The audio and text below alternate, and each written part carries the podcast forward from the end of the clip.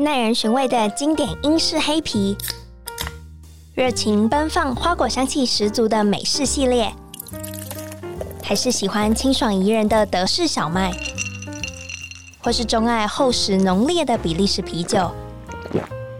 欢迎收听深饮啤酒，陪你探索来自世界的精酿啤酒，让我们一起从微醺中学习吧！Cheers！Cheers！Hello，大家好，欢迎收听声饮啤酒，我是节目主持人 Claire。今天我真的是一个粉丝的心态，邀请到我其实每周都会收听的 Liz 美食关键词的啊、呃、高晴雯来到摄影啤酒的节目。Hello，Hello Claire，Hello 大家好，我是 Liz。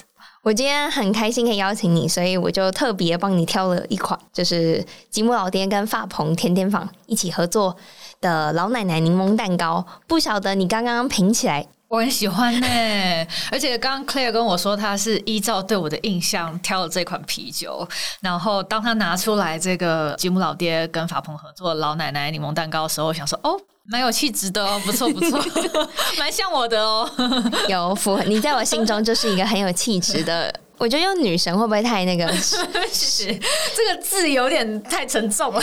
谢谢。可是真的是这样，因为我其实我觉得我在收听你的节目的关系，也有耳濡目染下，我好像自己也是变得对于这个方面的 know how 好像有增加一点点啊，太开心了，谢谢谢谢。那我就很蛮好奇，当时候因为很多人都说你是评论家，评论家，而且特别是美食评论家，你当时候怎么会想要踏入这个产业啊？其实有点说来话长哦。那可能有的听众朋友知道，我有个部落格叫“美食家的自学之路”，嗯，那是二零一一年成立的，所以今年刚好满十周年。那当初呢，就为什么会成立这个部落格？是因为我原本是念法律的，然后也曾经在国内的律师事务所工作过。那一开始我其实是很想要当一名律师的。就小时候念书就是以法律系为目标，然后后来也顺利考上律师，然后也觉得我应该出国念书，所以就也很顺利的去美国念到了法律硕士学位。那结果再回来台湾的律师所工作的时候呢，突然就觉得，诶，好像下一个人生目标不知道是什么，就是成为律师事务所的合伙人吗？还是我的人生有其他值得我追求的目？那就在那个时候，我就思考。除了法律，有没有我人生的热情，是我愿意这一辈子乐此不疲，一直从事的？那那个时候我就想到了吃，因为我从小到大都很爱吃。嗯、然后我爸爸也是一个吃货，而且真的是一个老饕，他很懂吃，然后自己也很会煮，然后常带我们出去吃饭。那我们全家人就都很爱吃。嗯，那我当下就想说，我有没有可能从事一个跟吃有关的工作？可是那个时候不敢贸然离开律师事务所，所以就在某个不用加班的夜晚，我就开了一个部落格，然后我命名为“美食家的自学之路”。那为什么会这样命名？是因为我觉得美食家好像没有一个明确的养成管道，嗯，就不像我当律师，我念了法律系，我考上律师执照，然后我完成实习，我就能得到那个资格了。但是美食家好像没有考试，嗯，也没有什么美食家学院，对不对？对，那。你到底要怎么成为一名美食家呢？如果我很想要当一名美食家，我可以怎么做？那我就决定自己探索，然后透过部落格。其实当时算是部落格也发展很成熟的时候了，十年前。然后刚好呃也差不多那时候，脸书的粉砖正在崛起，嗯、那个时候其实流量红利还蛮好的.所以我就透过自己书写，然后自己发表，然后就慢慢就就到现在了。我想问一下，当时候一开始是比如说去吃某一家餐厅，写像实际一样吗？嗯，也会有，但是当时我采取一个途径是写国外的餐饮趋势。嗯嗯，那为什么会这样做？是因为我先观察了一下市面上部落格，不外乎就是两大类，一大类是实际，对，去餐厅吃饭的感想记录；嗯、另一类是食谱，就是你在家做饭的一些心得。那我觉得实际就很多人是流水账，我觉得那没什么意思。嗯，然后食谱的话，就我就觉得我好像不是那一种很擅长在厨房里面手艺很巧的人，所以我就想说，我有没有可能走第三条路？那那个时候我是开始阅读一些国外的餐饮报道，然后去认识一些国外的餐厅主厨，然后还有一些餐饮评鉴，比如说世界五十最佳餐厅。那我就开始对这些东西很有兴趣。然后我阅读之后，我就有些想法，我想要把它写下来，所以我就开始去搜集一些国外的当时的餐饮报道，然后用自己的话翻译，并加上自己的心得写出来。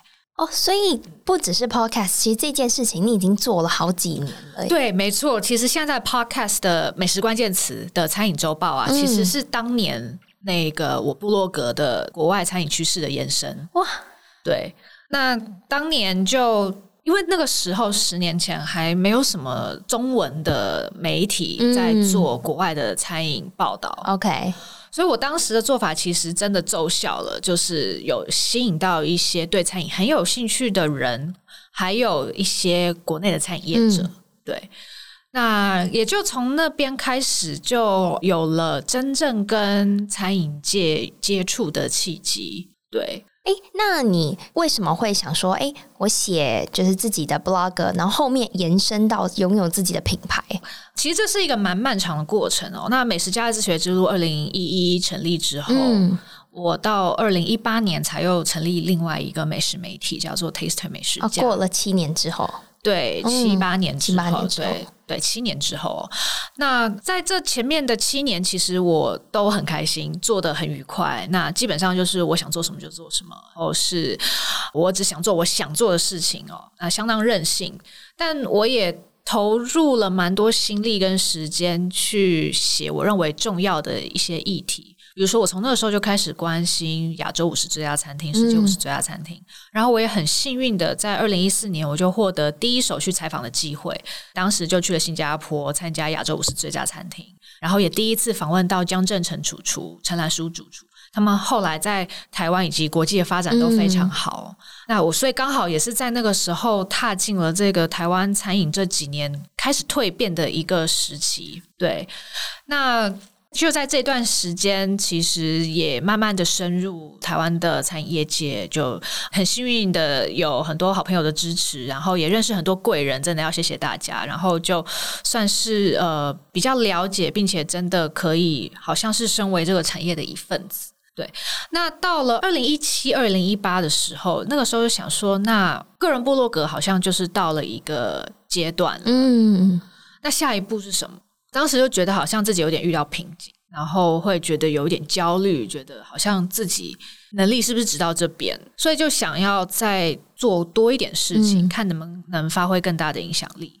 那那个时候就想说，那从个人部落格变成一个真正的美食的垂直媒体，所以才创立了 Taster 美食家。啊诶，那我蛮好奇，就你刚刚说到，你有就是造访新加坡，当时候的身份就是一个美食评论家的身份嘛，所以其实也没有那么的正式啊。对，那一次采访是因为当时有一位台视的记者，嗯，李婉如。嗯，他现在也还一直在就是餐饮相关的.呃业界做主持活动啊，也有一些自媒体的经营。那当时他还在台视工作的时候，他就要去采访亚洲五十这家餐厅。那他就私讯我的粉砖，就有点像在网络上搭讪我，问我愿不愿意跟他一起去。然后他说他可以帮我 cover 饭店的、oh. 的住宿的部分，然后我只要出机票钱。然后我当然就说好啊，这机会这么难得，所以我就这样跟他去了新加坡。然后一去也真的是震撼教育，就是那真的是一个国际餐饮界交流的平台。你在那边会认识很多厉害的主厨、餐厅业者、老板，还有美食记者、媒体。那当然也有很多就是厉害的吃货、府邸这样子。了解，对，所以就是一个大开眼界的过程。然后当时我也就是一个算是自媒体嘛，就是一个美食书写者去参加这个盛会。了解，那我还蛮好奇，你当时候要去之前，你是做足了准备，还是你去了以后有点像是刘姥姥逛大观园？有有这样的感觉，刘姥姥逛大观园的感觉。嗯、那当然事前有做一些功课，因为我们有先拿到活动的议程。OK，、嗯、对，然后你会大概会知道有哪些主厨，那也会知道有哪些采访的机会，所以有稍微对每一个受访者做一些功课。了解。那比如说，实际上在面对他们的时候，你有什么出乎意料的收获？比如说，哎，他原来那么有亲和力，原来他就是没有像耳闻的这么凶悍，这样等等等。当时一切都很新鲜嘞、欸。嗯、那一次是第一次采访江浙城主厨，然后他当时在新加坡的餐厅 Restaurant Andre、嗯、在排名上面蛮高的。我记得那一年，二零一四年是第六名。那而且他又是台湾出生嘛，所以大家就把他视为台湾之光。那那一年其实也有台湾餐厅打入榜单，就是陈岚舒主厨的乐沐啊。那哦，当年她也同时得到亚洲最佳女主厨。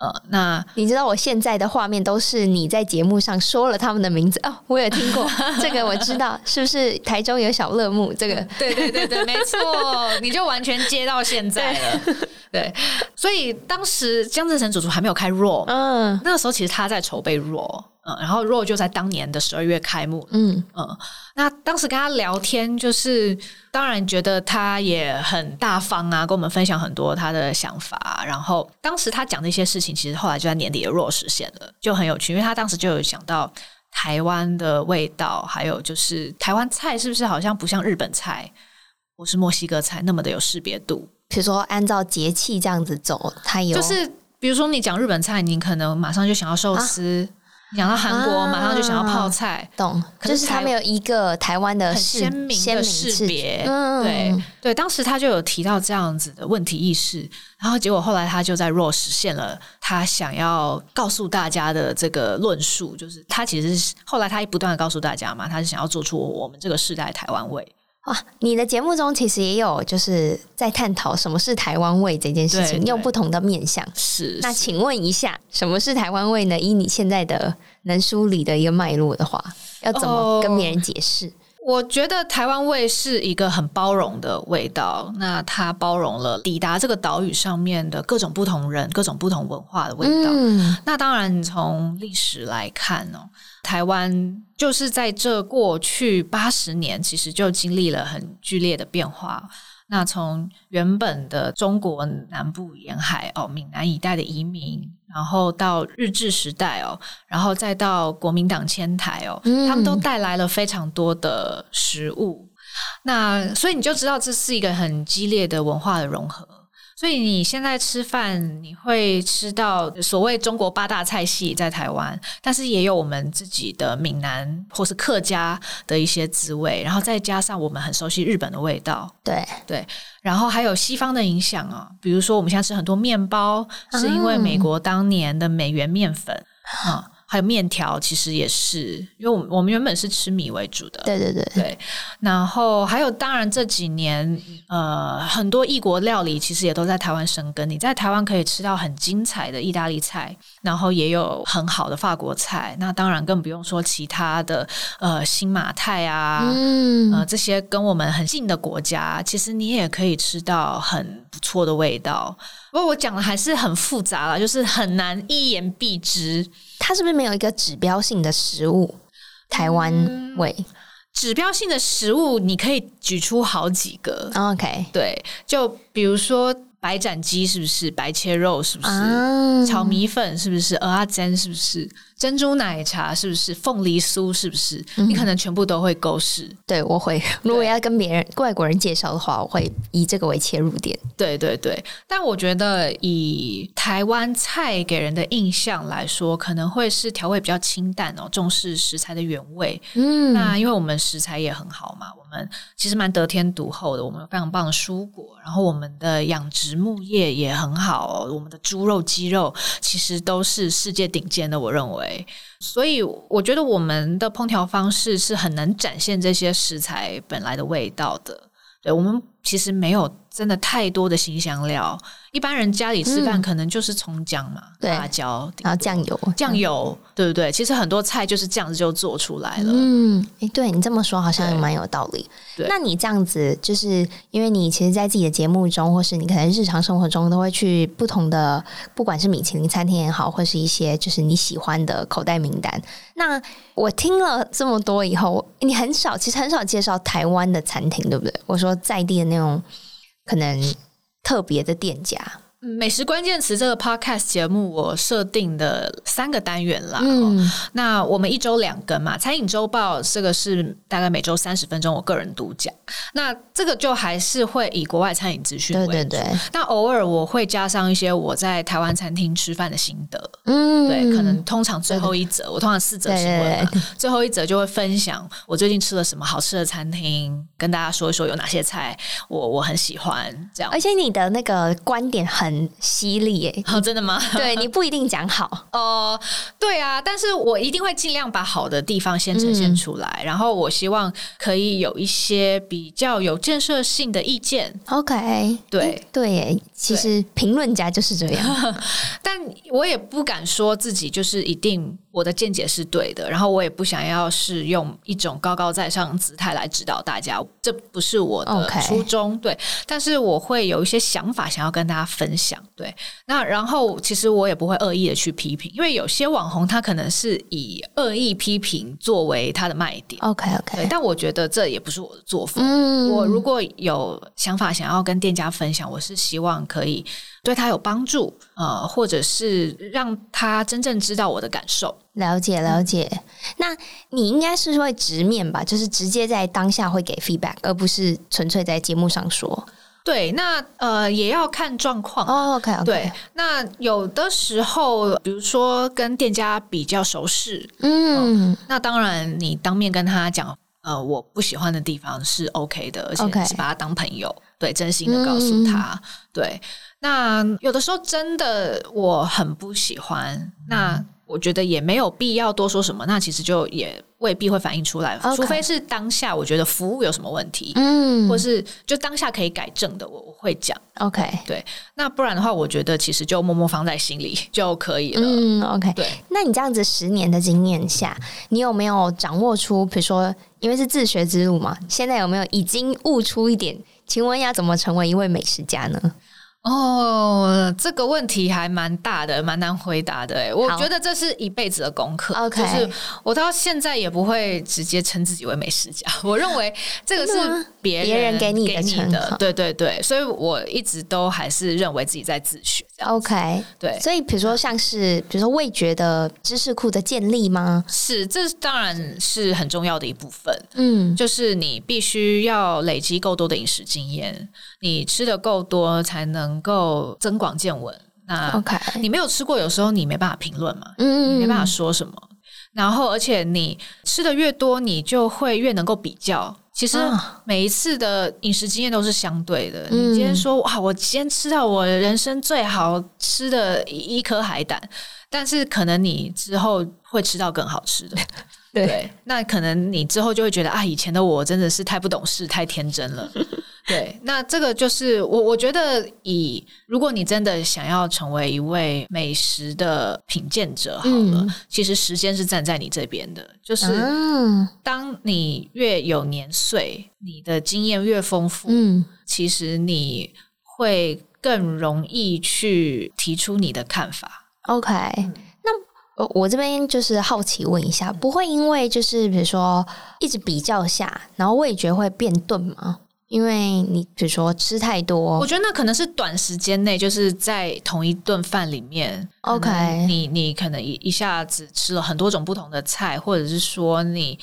味蕾没有休息，嗯，哦，休息也是蛮重要。对对对，那我觉得味觉钝不钝，其实有时候它是记忆啦。啊、哦，就是你尝到，哎，你觉得这杯啤酒喝起来好像有黑莓的味道，还是有什么青草的味道？嗯，对，那个其实是跟你的记忆联动的。对耶，它跟你的脑子里曾经喝过的某个味道或吃过的东西有相连接，不然你是讲不出那个味道的。对啊，所以侍酒师的训练是这样，就品酒、嗯、品茶。其实他的训练都是这样，要你去记住那个味道，嗯、然后当你喝到的时候，去从脑袋资料库调出来那那一个味道，然后连接起来。了解。所以你是用透过不断的吃去训练，还是你有参照，比如说有哪些书籍吗？是你的 backup，就是你可能看了这些书，那才开始延伸这样子。嗯、呃，我觉得阅读当然也很重要啦，各种。我觉得食谱也好，或是有一些饮食的关于历史文化的介绍，然后科学方面关于比如说味觉是怎么作用的啦，或者是某些食物的味道是怎么来的啦，其实这些都有帮助。我觉得美食是一个非常浩瀚的领域，可能一般人觉得就是吃吃东西嘛，好像就是满足口腹之欲而已啊。可是当你要认真研究的时候，其实是非常广的。我能明白你为什么很难跟我说要怎么样成为，因为这件事情这个坑太大，这个坑太大。对对对对对，我觉得有点后悔跌进去了。这样，那你说坑太大，学不完。那你觉得目前的，比如说短期的，你是有没有什么呃想法，或是想做的事情？是你觉得，诶，从目前十几年下来，那这个是我目前想完成的。其实一直都很想加强自己在饮料方面的饮料方面的知识。其实品酒就是非常复杂的一门学问。然后，如果你要学茶，也可以学到很细致。哦、那当然，咖啡也是一个专门的领域。就是你光是要精通一种，可能就已经会穷尽你一生了。就是你你看，咖啡师其实他要做到顶尖的状态，他也就是这辈子好像就是做这一件事情。对，对，那酒也是，然后茶也是，然后。啤酒应该也是啊，嗯、对不对？那酒里面有那么多种酒，对对，烈酒、威士忌，对对，没错。那像我之前其实还学过一些偏门的啦，比如说巧克力啦。你知道品不同的巧克力吗？品巧克力的品评哇，对。那但是巧克力品评它其实也是去参考酒啊、咖啡啊的方法，嗯，对对。所以我觉得我一直蛮想要加强自己在这种单一的饮料或是食品上面的呃品尝的能力啊。好，那请你帮我们品尝 老奶奶柠檬蛋糕，可以请用很细微的方式，就是介绍它吗？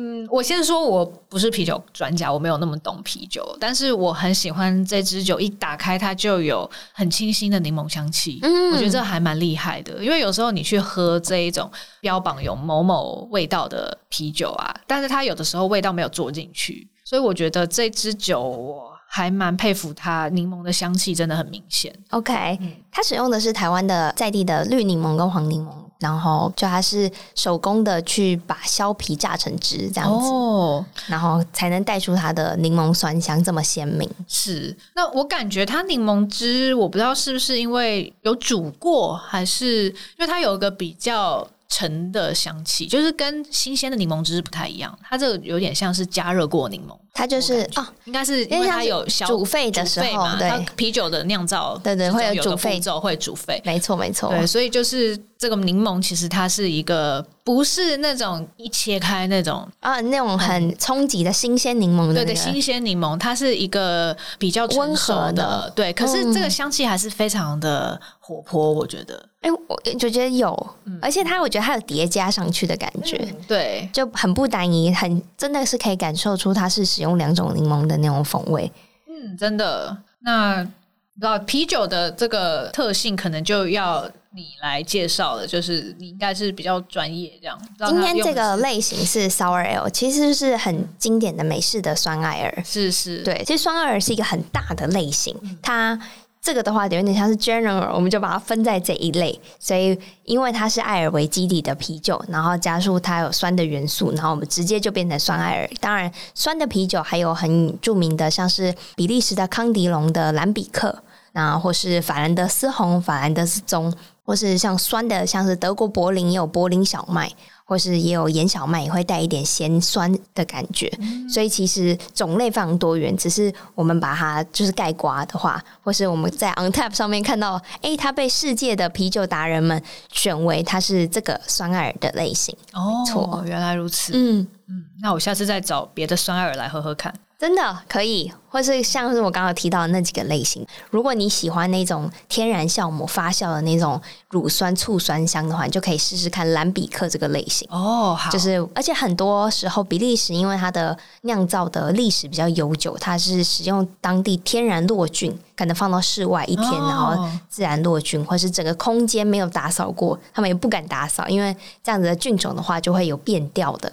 对，我都觉得这些就是它在风味上会比 Sour Ale 更有层次一点，因为它可能是前中后段都有不同的香气，然后醋酸乳酸菌的那种感觉也都不太一样。哦，可以试试看。嗯，那个大家餐上也很适合。嗯嗯嗯嗯。这边我也想要问你，就是你刚刚其实有提到，就是你从二零一一年就开始整理很多海外的趋势嘛，就是餐饮周报。那请问一下，你是怎么样挑这些题目的？因为我发现题目有，比如说你说这个来源消息从卫报来，或是从哪里来？那你是花时间到，比如说看很多个不同的专栏去做整理吗？还是你？因为我发现你可能三到四个单元，它不是那么有相关联性，可能都是。单一有自己的某一个事件，还是这个呃世界流行的餐饮趋势就是这样，所以你把它抓出来。嗯以现在我做美食关键字 Podcast 的做法来说，我其实是呃每周一早上我开始浏览各大国外网站，啊，我有几个我固定会看的，比如说像美国的餐饮媒体 Eater，然后有一个是叫做 Fine Dining Lovers，它算是跟世界五十最佳餐厅相关的一个媒体，他们的官方媒体，嗯，那上面就会有比较多世界名厨啊，还有 Fine Dining 餐厅的资讯。那 Eater 就是很综合性的，然后有点像是那种八卦小报的感觉。它的开头就是一个餐饮的八卦小报那样子。哦、对，那他们后来做的很成功啊，现在也是发展的很好。嗯，那这两个是我最常看的。然后有的时候再去看一些，比如说亚洲国家的，好了啦。亚洲有的时候就会看这个 Japan Times 啊。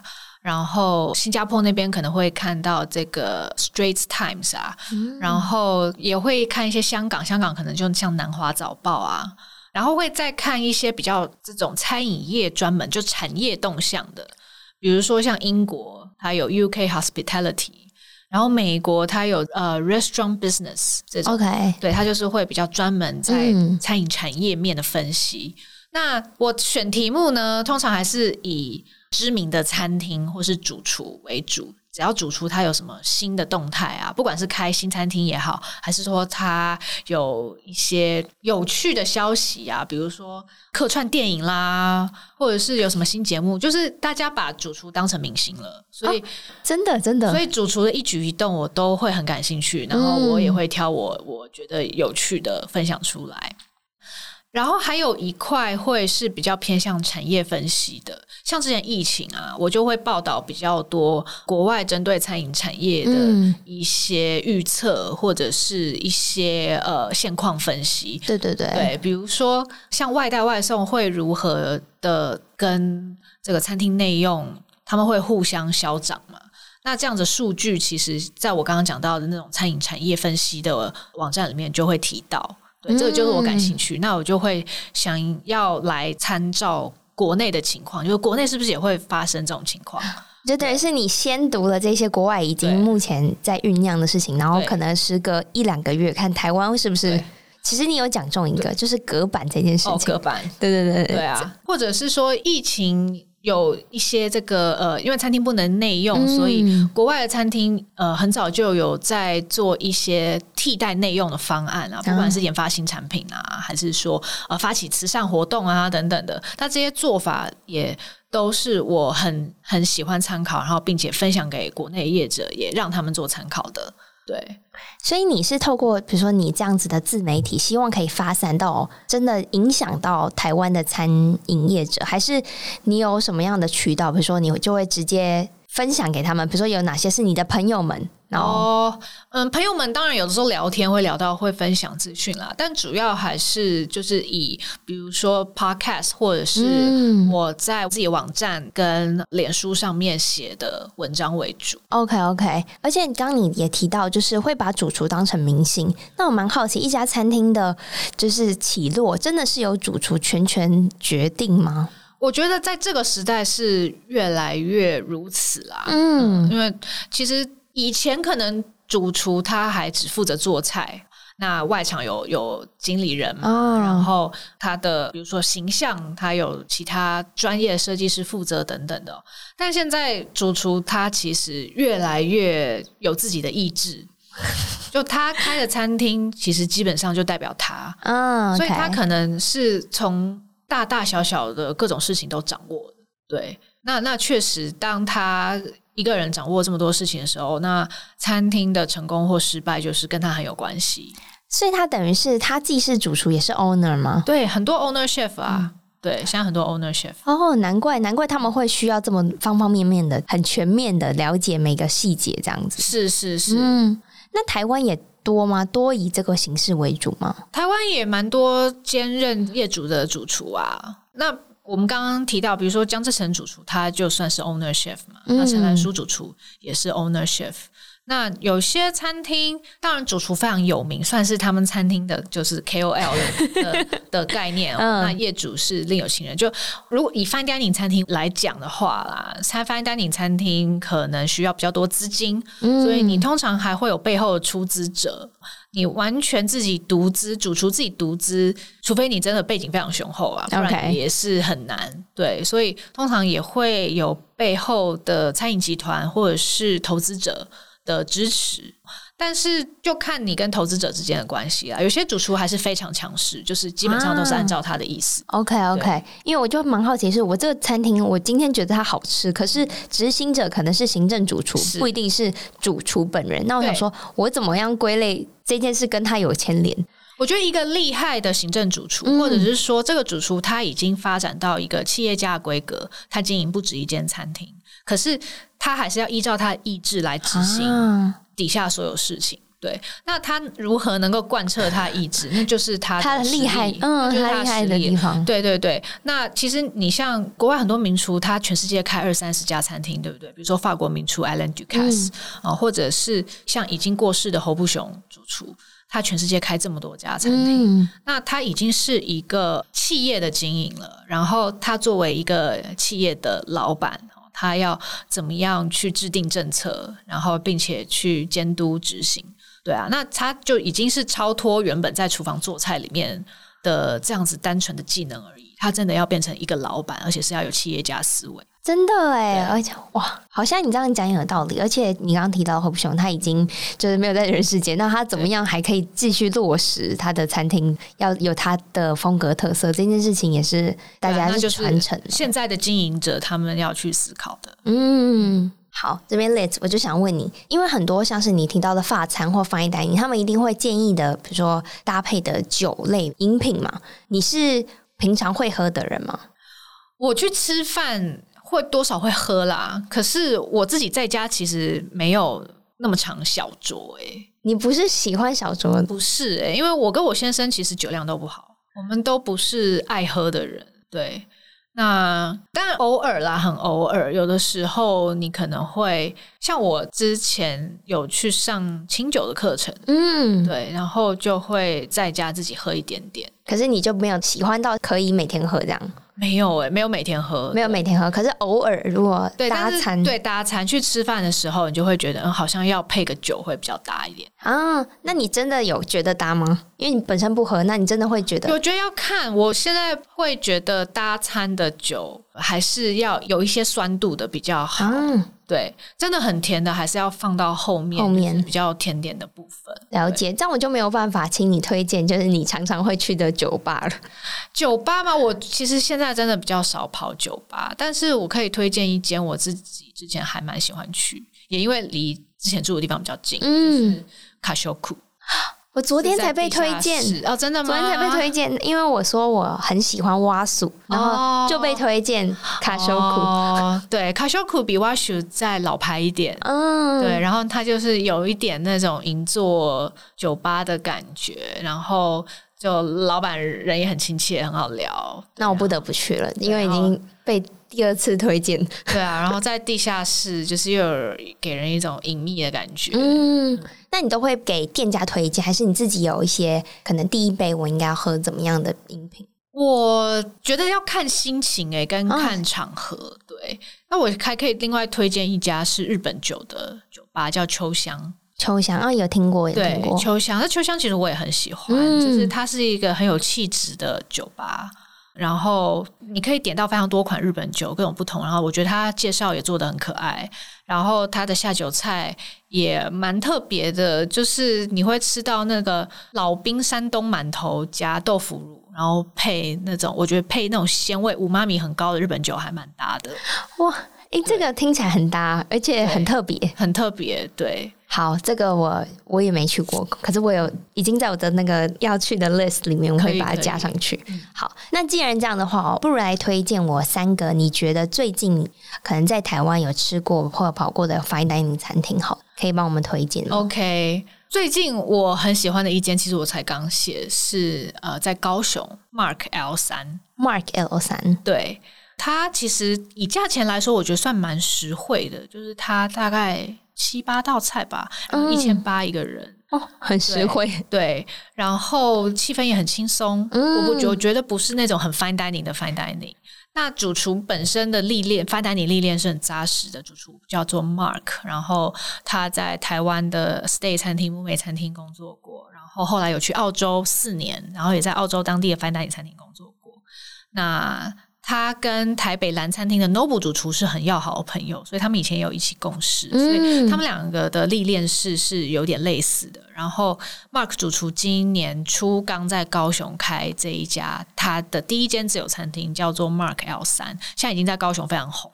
那它是什么样的料理啊？它基本上也是以法餐、西餐的技巧为主，嗯，但是使用在地食材。那我觉得这个现在在台湾是很理所当然啦，做西餐大概都是这样。他的做菜，我觉得有一种理念是，他希望客人可以轻松吃的开心。那他的菜其实不会太复杂，让你难以理解。可是当你问他一些问题，就会发现其实里面有很多功夫。对，可是你吃的时候，你只会觉得哇，这好好吃哦！这个人很会做菜，就是他的烹调的那个生熟度都很好，然后调味都很精准。对，然后你一吃就会觉得哦，很疗愈。然后，但是你又不会觉得好像你要一直去问他说：“哎，这个香草是什么？这个酱汁是什么？”啊、就不会太复杂。嗯，对，这也是我吃 fine dining 的时候会有的疑问，因为我都会吃不太懂。我我我可以理解，因为其实常去吃饭，你为了要了解一道菜，你会问很多问题。对对，但是在 Mark 那边，我觉得不会耶，就是你就是吃的很开心，你就算完全不问问题也没有关系。你不会觉得很困惑，嗯、那但是他是很很用心的，他的技巧是很扎实的，对，他是有这个技巧在支撑他的。哇，好，这间我已经笔记下来了。那接着嘛，有没有再靠近台北一点？呃，在台北的话，我最近去了几次金华饭店的金华轩。哦，如果大家最近要吃那个螃蟹料理。因为秋冬嘛，嗯、就是很多很多餐厅饭店都在推出螃蟹料理。那我觉得金华轩的非常好吃。我我自己也也在我的 IG 脸书推过好几次。就是它有一个那个膏蟹马蹄蒸肉饼，就是它把沙姆放在广东的蒸肉饼上面。哇，那个视觉相当震撼，然后味道也非常好，就是很鲜美。这个用想象的就已经很鲜美。对对对，所以金华轩也我真的听你推荐蛮多次。对，我好像一直都在讲金华轩。然后台北的话，我其实自己不时就会去一下的居酒屋，是叫做赤绿。赤绿，对，赤绿，它就是红色的赤，嗯，对，赤绿。那它是一间，我都称它为很有气质的居酒屋。哎，你很喜欢综合以上跟你人特质很相关的 餐饮？哎，好像就是不知不觉。对，那赤绿的菜就是也是一样，我觉得主厨本身的技巧很好，嗯，然后他也很多巧思，就是他有些食材风味的搭配是我没有没有想过会会这样做的。OK，对，那他呃每天都会有新鲜的鱼。然后会有一些他的手路菜，对，那也是一个我觉得算是还蛮蛮容易去的地方，对，所以就是我想到我想要，我只要想吃日本的食物，我通常都会去吃绿。OK，那我最后也蛮好奇，就是要怎么样？比如说你去品尝之前，你觉得要具备怎么样的心情啊？嗯，我觉得最好还是要带着饿的肚子去吃。嗯对，我其实现在越来越不喜欢吃太多。OK，对，有的时候你甚至是我只是连续三天晚上出去吃饭，我可能都会累。对，我会不想要这么密集的吃。OK，因为我觉得那对于你的身体是一种负担，嗯、然后也会影响你的食欲。嗯、我希望尽量都是在身体想要吃的时候，然后有精神的时候，然后去享受美食。我觉得那是最棒的。我第一次听到这个观点，而且我很认同哎，因为其实身体如果在连续好几天吃大餐的情况下，其实你会有点疲乏。对啊，对啊，对，所以我会希望现在自己尽量可以调配，然后不要在一个很疲乏的状态之下去吃饭，因为那样你会觉得不好吃。对，或是你会没有那么有共鸣。对对对，嗯。好，那今天真的非常谢谢 Liz 跟我们分享了这么多。如果想要了解你更多你的资讯，可以去哪里搜寻你？好。